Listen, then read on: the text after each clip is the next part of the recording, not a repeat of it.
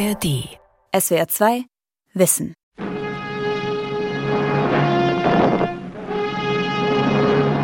Der Film Die Wikinger von 1958 bedient das typische Klischee des blutrünstigen Kriegers. Für einen Wikinger erfüllte sich das Leben nur im Kampf. Für ihn gab es nur Frauen, die er im Kampf eroberte. Der Film bedient alte Vorurteile vom starken Mann. Forscherinnen wie Viola Skiba entdecken die Kriegerinnen unter den Nordmannen. Wir haben eine ganze Reihe von sehr, sehr interessanten Frauenfiguren, denen wir nachspüren können. Das haben wir auch getan. Und ihre Geschichten sind sehr, sehr interessant. Wikinger und Wikingerinnen. Abschied vom Kriegermythos von Eberhard Reuss. Die Wikinger sind Teil der Populärkultur. Als Krieger im Computerspiel Walheim, als kindertauglicher Serienheld Wiki, als Comicfigur Häger der Schreckliche in einer ganz heutig wirkenden Wikinger-Ehe oder bereits ein halbes Jahrhundert vor der Netflix-Filmsaga Vikings mit Hollywood-Legende Kirk Douglas in der Rolle von Wikingerfürst Einar. You wish a thousand times that you were dead.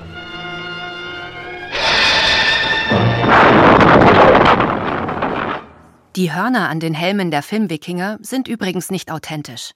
Sie kamen erst mit Richard Wagners Opern auf, weil Helme mit Hörnern einfach martialischer aussehen.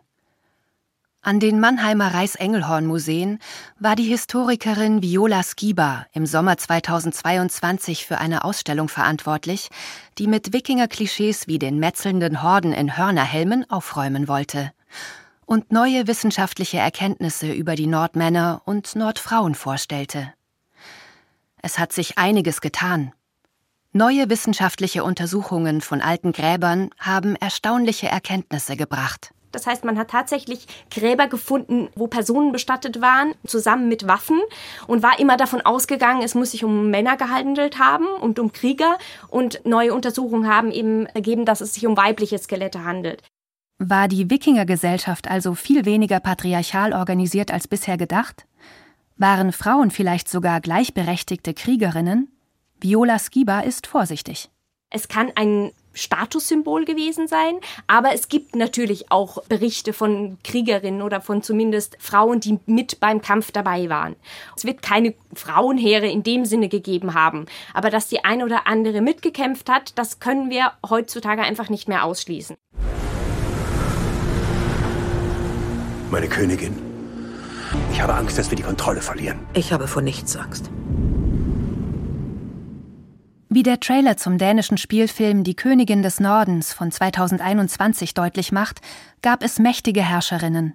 Das historische Vorbild der Leinwandtitelheldin Königin Margarete vereinte und regierte im 14. Jahrhundert Dänemark, Norwegen und Schweden. Der tatsächliche Alltag von Wikingerfrauen scheint weitaus weniger dramatisch gewesen zu sein. Archäologische Befunde aus Heiterbu lassen darauf schließen. Diese Wikingersiedlung in Ostseenähe im heutigen Schleswig-Holstein ist seit 2018 UNESCO Weltkulturerbestätte. Ute Drews, von 1991 bis 2021 Leiterin des Wikingermuseums Heiterbu, sagt über den Alltag der Wikingerinnen also in Heiterbu muss man sich vorstellen, haben die Frauen einem Haushalt vorgestanden, der aus einem kleinen Haus bestand mit meistens nur drei Räumen und im mittleren Raum befand sich ebenerdig am Fußboden eine Herdstelle aus faustgroßen Steinen mit Lehm ummantelt aufgebaut und darüber hing ein Kessel aus Eisen, wenn die Familie reich war oder wenn sie noch reicher war, stand im Feuer dort ein großer Specksteinkessel aus Norwegen und da galt es wohl, alles das reinwandern zu lassen, das die natürliche Umwelt jahreszeitlich bedingt hergab. Also die Frau war von morgens bis bis abends, das heißt von Sonnenaufgang bis Sonnenuntergang, damit beschäftigt, den Haushalt zu erledigen, mit sehr einfachem Kochgeschirr und mit sehr einfachen, schlichten Möglichkeiten. Die Materialien dafür bekam sie eben aus der Natur oder aus einem kleinen Garten hinter dem Haus oder aus den ländlichen Siedlungen der Umgebung. Das ist der Alltag. Es gibt allerdings auch schon um das Jahr 1000 feine Unterschiede und soziale Hierarchien in der Wikingersiedlung Heiterbu und das über den Tod hinaus. Wenn wir uns da die Bestattungen von reichen Frauen anschauen, dann begegnen uns wirklich sehr wohlhabende Damen, will ich mal sagen, die mit einem Grabinventar ausgestattet worden sind, das deutlich macht, wie sie in ihrem eigentlichen Leben gelebt haben, aber wie sie sich ihr Leben nach dem Tod vorstellen. Und das sind dann Frauen, die mit kostbaren Gewändern bestattet werden, mit sehr schönem Schmuck, mit Glasperlen, mit goldenen Anhängern mit silbernen oder goldenen Schalenfibeln, die das Gewand zusammenhielten, mit einem Trinkhorn, vielleicht einer Truhe, in der noch weitere Gewänder aufbewahrt werden. Also alles, um ein schönes Leben nach dem Tod zu führen. Das sind also die Fälle, wo uns die reichen Frauen begegnen.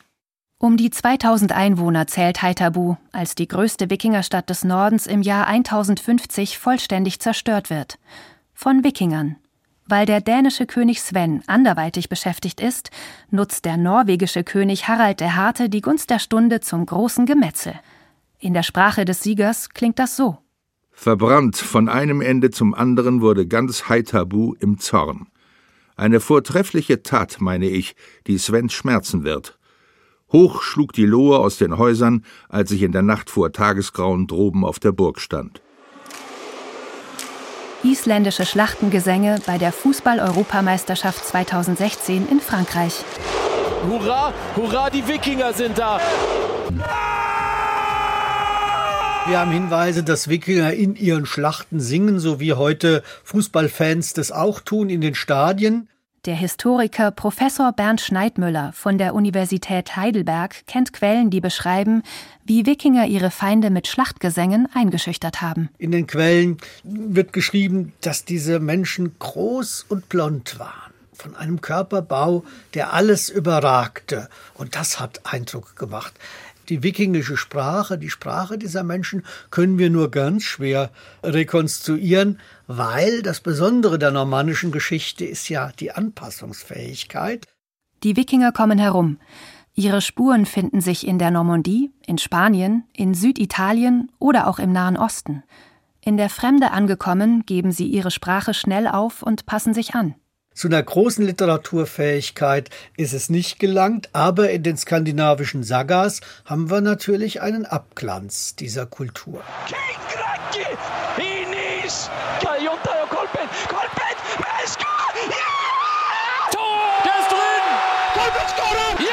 Sensation, Son. Island steht im Viertelfinale. Die Nordmänner aus Island besiegen bei der Fußball-EM am 27. Juni 2016 England mit 2 zu 1. Und schon werden, zumindest bei englischen Fußballreportern, wilde Erinnerungen wach an das Jahr 1066, 1066, als zum ersten und einzigen Mal die britischen Inseln erobert werden.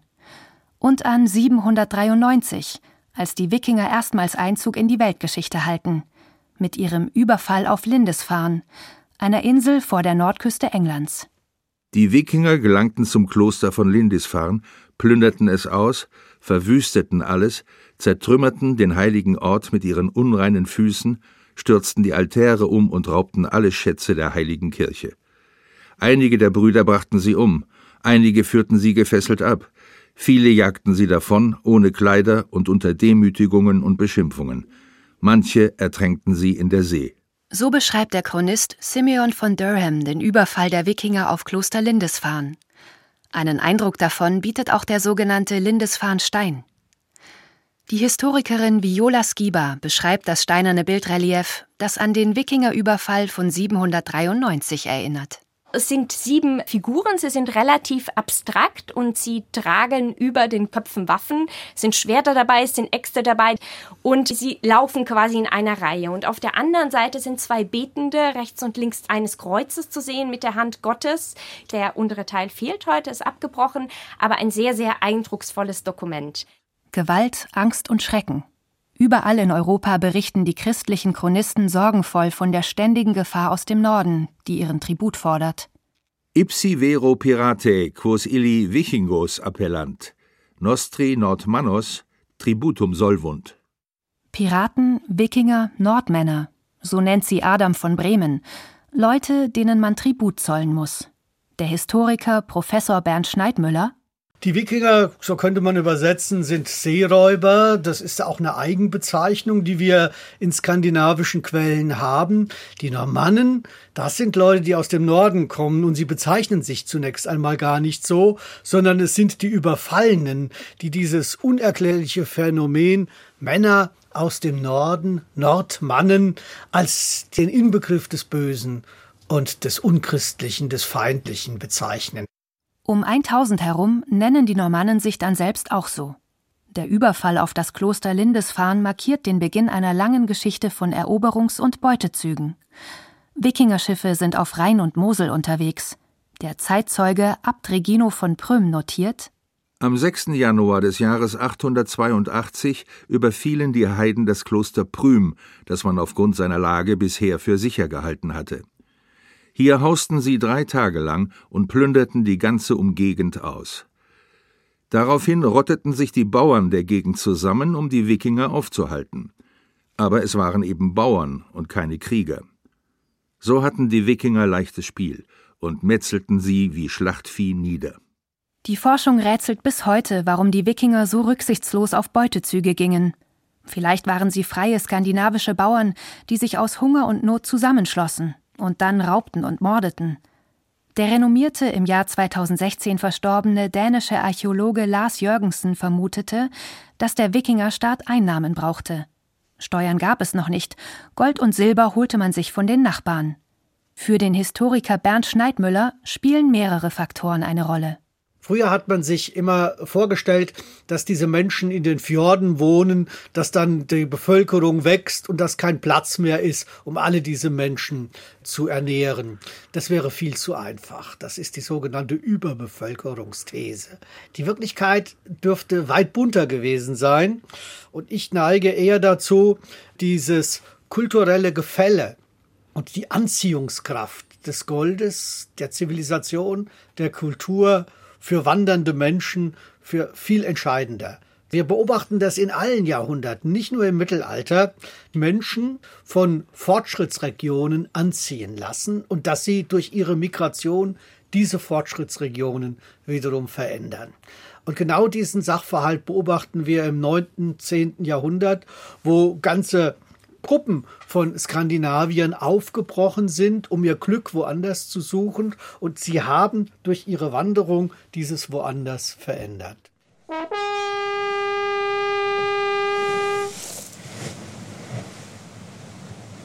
Vielleicht gibt es auch eine weitere, brutal simple Erklärung für die Raubzüge. Denn die Wikinger, die Nordmänner, die Normannen haben mit ihren Überfällen Erfolg. Auch dank ihres technischen Vorsprungs im Schiffsbau. Die Wikingerschiffe sind deshalb so wichtig für diese Expansion, für die gesamte Kultur des hohen Mittelalters, weil sie extrem beweglich sind und weil sie gleichzeitig auch hochseetüchtig sind. Hinaus aufs Meer. Mit 30 Meter langen Schiffen aus Eichenholz. Die Bretter waren dünn und doch fest, längs vom Baumstamm mit dem Ball gespaltet. Der schmale Schiffsrumpf blieb deshalb flexibel, schlängelte sich selbst durch schwere See. An Bord keine Aufbauten, nur Ruderbänke für 60 Mann. Doch Rudern kostet unnötige Kraft. Viel wichtiger sei daher die Fähigkeit gewesen, segeln zu können, sagt Rudolf Simek, Experte für das mittelalterliche Skandinavien. Die Wikinger-Schiffe waren ihrer Zeit voraus, was den Rest Europas anlangt. Die Skandinavier hatten eine jahrhundertelange Erfahrung mit Seefahrt die ursprünglich nicht mit Segel betrieben wurden. Die ältesten Boote, die wir erhalten haben, und das ist zum Beispiel das Jordsbringboot aus Dänemark, aus einem Mooropferfund aus der Zeit 400, 500 vor Christus, ist zwar schon gewissermaßen von skandinavischem Typ, wird aber noch gepaddelt. Später finden wir wie auch in Schloss Gottorf in Schleswig-Holstein zu sehen, Ruderschiffe aus der Zeit um 400 nach Christus. Und erst irgendwann um vielleicht 600 herum nach Christus übernehmen die Skandinavier, wir wissen nicht genau woher, die Technik des Segelns, entwickeln sie aber in den nächsten 100, 150 Jahren zu einer derartigen Perfektion, wie sie sonst nirgendwo in Europa erreicht wurde. Ich, Thorfinn Karlsefni, Kaufmann aus Grönland, bin mit Leif Erikssons Schwester Gudrid verheiratet. Mein Schwager Leif Eriksson war einige Jahre zuvor auf Entdeckungsfahrt gegangen und hatte weit im Westen von Grönland neues Land gesichtet. Da er dort Weinreben fand, nannte er das Land Wienland, Weinland. Er ließ Hütten erbauen. An der Nordspitze der kanadischen Insel Neufundland in Lens-aux-Meadows werden 1961 Überreste dieser ersten Wikingersiedlung in Nordamerika entdeckt. 60 Jahre später erhält Ronny Friedrich, Leiter des Klaus-Tschira-Labors für Altersbestimmung an den Mannheimer Reichs-Engelhorn-Museen, Post aus den Niederlanden von der Universität Groningen. Ein paar Holzproben, ungefähr die Menge von einem halben Streichholz. Wir wussten nur, dass die Groninger gern Analysen von uns hätten. Die können die Analysen auch selber machen bei sich im Labor. Hin und wieder messen wir aber einfach mal Daten auch gegen, damit man zwei Meinungen hat für ein Datum, was man dann benutzen möchte für unsere Wissenschaft. Bei der Datierung hilft ein gewaltiges Naturereignis, ein Sonnensturm, der im Jahr 993 enorm viel Kohlenstoff 14 in der Atmosphäre hinterlassen hat. Und dieses Signal haben wir auch in anderen Baumringen gefunden. Das heißt, wenn Sie einen Baum finden oder einen Baumring haben, in dem so ein hohes Signal vorhanden ist, dann ist es das Jahr 993. Und dann kann ich an dem Baum ja zählen, wie viele Ringe sozusagen noch bis zur Waldkante oder bis zur Borke, bis zur Rinde des Baumes fehlen. Und darüber kann ich dann einfach berechnen, wann der Baum gefällt wurde. Der Baum, aus dem die Holzprobe der Groninger Wissenschaftler stammt, ist im Jahr 1021 gefällt worden. Das Messergebnis des Mannheimer Forschungsteams von Ronny Friedrich bestätigt die Datierungsergebnisse an der Universität Groningen. Und von dort kommt die Rückmeldung, die Baumproben stammen aus der Wikingersiedlung in Neufundland. Im Jahr 1021 waren die Wikinger definitiv da schon in Kanada unterwegs ist natürlich ein gewisses Sahnestück auch dabei, dass wir im Jahr 2021 diese Studie gemacht haben und quasi exakt 1000 Jahre nachdem die Wikinger sich niedergelassen hatten. Und das finde ich ist schon eine schöne kleine Geschichte. Leif Eriksson wohnt nur einen Winter lang in der Siedlung auf Wienland und kehrt dann nach Grönland zurück. Im Westen, Osten und Süden Europas gibt es für ihn und seine Leute mehr zu holen. Dort haben die Nordmänner, die Normannen, zwei Jahrhunderte nach dem Überfall auf Kloster Lindisfarne längst eigene Herrschaften und Königreiche etabliert. Kuratorin Viola Skiba von den Mannheimer Reichsengelhorn-Museen konnte 2022 beeindruckende Leihgaben zeigen, aus ganz Europa. Kunstvoller Schmuck, Alltagsgegenstände, Waffen. Von den Wikingern selbst hergestellt oder mit Gewalt erbeutet. Die Gewalt bei den Normannen, bei den Wikingern ist immer ein wichtiger Aspekt des Ganzen, aber natürlich immer nur einer. Denn die Normannen waren sehr, sehr wandelfähig und sehr anpassungsfähig auch und deswegen ist es ihnen gelungen, überall Fuß zu fassen und das haben sie eben nicht nur mit Gewalt gemacht. Mehr noch als die Gewalt möchte Viola Skiba die Integrationsfähigkeit der Nordmänner in den Vordergrund stellen und die zahllosen Beziehungsgeflechte, die sie weit über Europa hinaus unterhielten. Aspekte, die im Gegensatz stehen zur üblichen Darstellung von Wikingern, etwa in der populären Netflix-Serie Vikings. Dort ist Rollo der impulsive, brutale Anführer eines Wikingerheeres. Nirgendwo sonst lebt ihr, nirgendwo sonst sterbt ihr. Wir sind jetzt hier.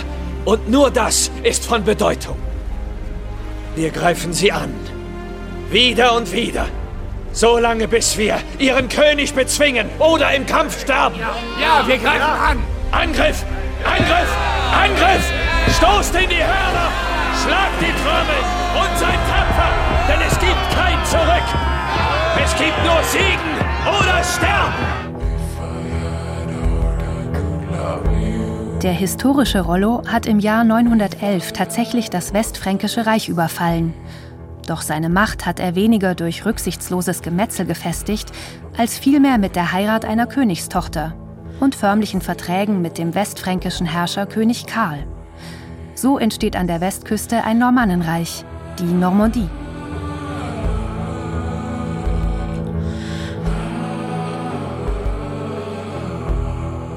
Anderthalb Jahrhunderte später macht auf der britischen Insel der angelsächsische Adel eine ähnliche Erfahrung.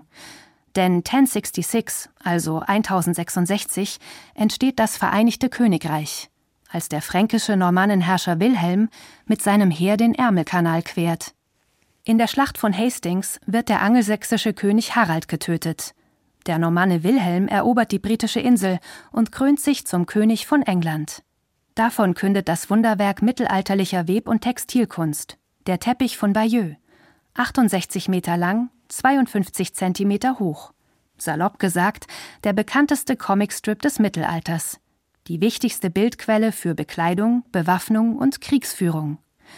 Tessa Malecek vom Archäologischen Museum Frankfurt. Es wird natürlich die Geschichte erzählt aus der Sicht der Sieger, also aus Sicht von Wilhelm und den Normannen. Politisch soll es natürlich zeigen, dass die Normannen das Richtige gemacht haben und eben damit auch erfolgreich waren. Es sind auch bewusst einige Details, die nicht so gut gelaufen sind, ausgelassen auf dem Teppich. Zum Beispiel, als Wilhelm die Eroberung geplant hat von der Normandie aus, war das Wetter sehr schlecht. Es war schon ja, spät Sommer, Frühherbst und er musste sehr lange warten, bis er tatsächlich starten konnte. Als er dann gestartet ist, ist es nicht lange gut gegangen. Er musste nochmal landen und dabei sind wahrscheinlich auch Leute umgekommen. Und das wird zum Beispiel hier überhaupt nicht erwähnt. Der Wandteppich zählt zum UNESCO-Weltkulturdokumentenerbe und wird seit 1982 in einem eigens errichteten Museumszentrum in Bayeux aufbewahrt. Der französische Präsident Emmanuel Macron machte Großbritannien im Jahr 2018 Hoffnungen, den Wandteppich für eine große Ausstellung nach London zu entleihen.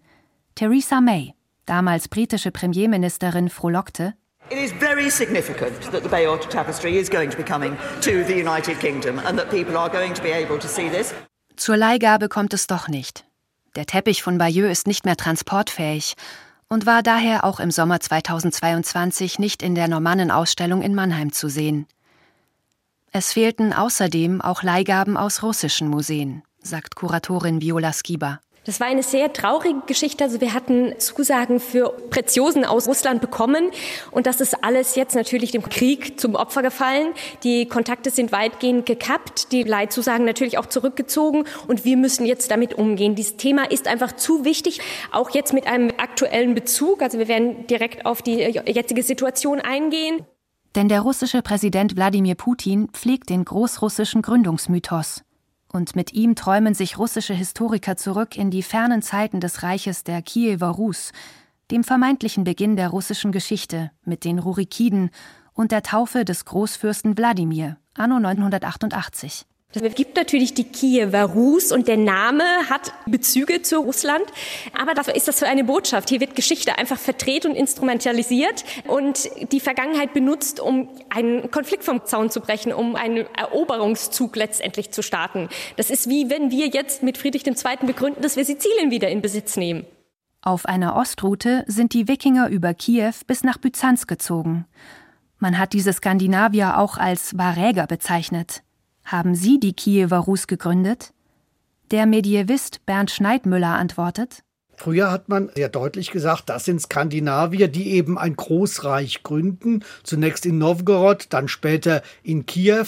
Die russische Historiografie des 19. Jahrhunderts hat sich damit heftig auseinandergesetzt, weil ja das Spannende an dieser Frage ist, ob Slawen überhaupt zur Reichsbildung in der Lage sind oder ob sie fremde Herren brauchen, um sich zu organisieren. Das ist eigentlich der Clou des Streites.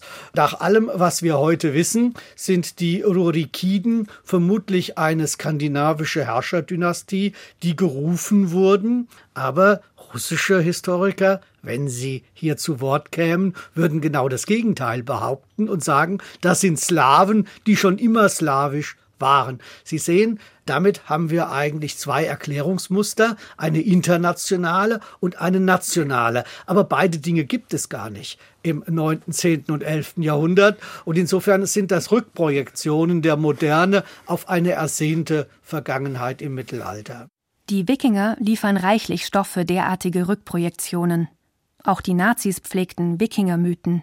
In Haithabu wurde nach dem nordischen Ahnenerbe gegraben und im Zweiten Weltkrieg die SS-Panzerdivision Viking aufgestellt, mit, wie es hieß, Freiwilligen aus germanischen bzw. artverwandten Völkern, also Flamen, Niederländern, Esten, Wallonen, Dänen, Schweden, Norwegern und Finnen. Rassenreine blonde Arier für den Endsieg. Die fürchterliche Kriegsverbrechen begingen. Es ist erstaunlich, aber auch bedrückend, wie genau dieser Mythos des Nordens als besondere Reinheit des Blutes der Rasse, das ist ein ganz wichtiger Begriff, von dem wir uns jetzt wieder verabschieden, glücklicherweise, wo also diese Reinheit des Blutes und der Rasse aufgrund von Nichtvermischung propagiert wurden. Unsere Ausstellung wird zeigen, dass die Vermischung das Normale ist, die Integration, die Vielfalt von Kulturen, aber das 19. und frühe 20. Jahrhundert brauchte offensichtlich die Idee der Reinheit, der ethnischen Reinheit. Und deshalb haben vor allen Dingen die Nationalsozialisten in einem wabernden Nordisch-Kult ein Bild entwickelt, das der Wirklichkeit der Vergangenheit gar nicht entsprochen hat. Es gelte, die Normannen aus ihrer skandinavischen Bindung zu lösen, meint der Historiker Bernd Schneidmüller. Denn die Wikinger, die Nordmannen, waren weitreisende Leute, deren Spuren sich auf vielen Kontinenten finden lassen. Besser wäre also, sie heute als eine Art bewaffnete Gruppenreisende zu begreifen, die andernorts Fuß fassten und nicht starr an ihrer Wikinger-Identität festhielten. Sie haben dafür gesorgt, dass sich diese neue Heimat weiterentwickelt und damit haben sie solche Elemente weitergetragen, ohne ethnische Identitäten zu bewahren. Das erscheint mir im 21. Jahrhundert eine ganz wichtige Nachricht. Und es ist zwar nicht ganz in der Populärkultur bisher verhaftet, aber es gehört ja auch zu einer guten Ausstellungspolitik, die neuen Forschungsergebnisse populär zu machen.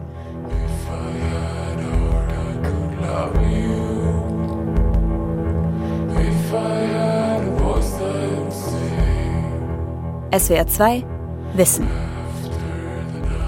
Wikinger und Wikingerinnen von Eberhard Reuss. Sprecherin Sarah Kempin. Redaktion Lukas Meyer-Blankenburg. Regie Andrea Leclerc. Ein aktualisierter Beitrag aus dem Jahr 2022.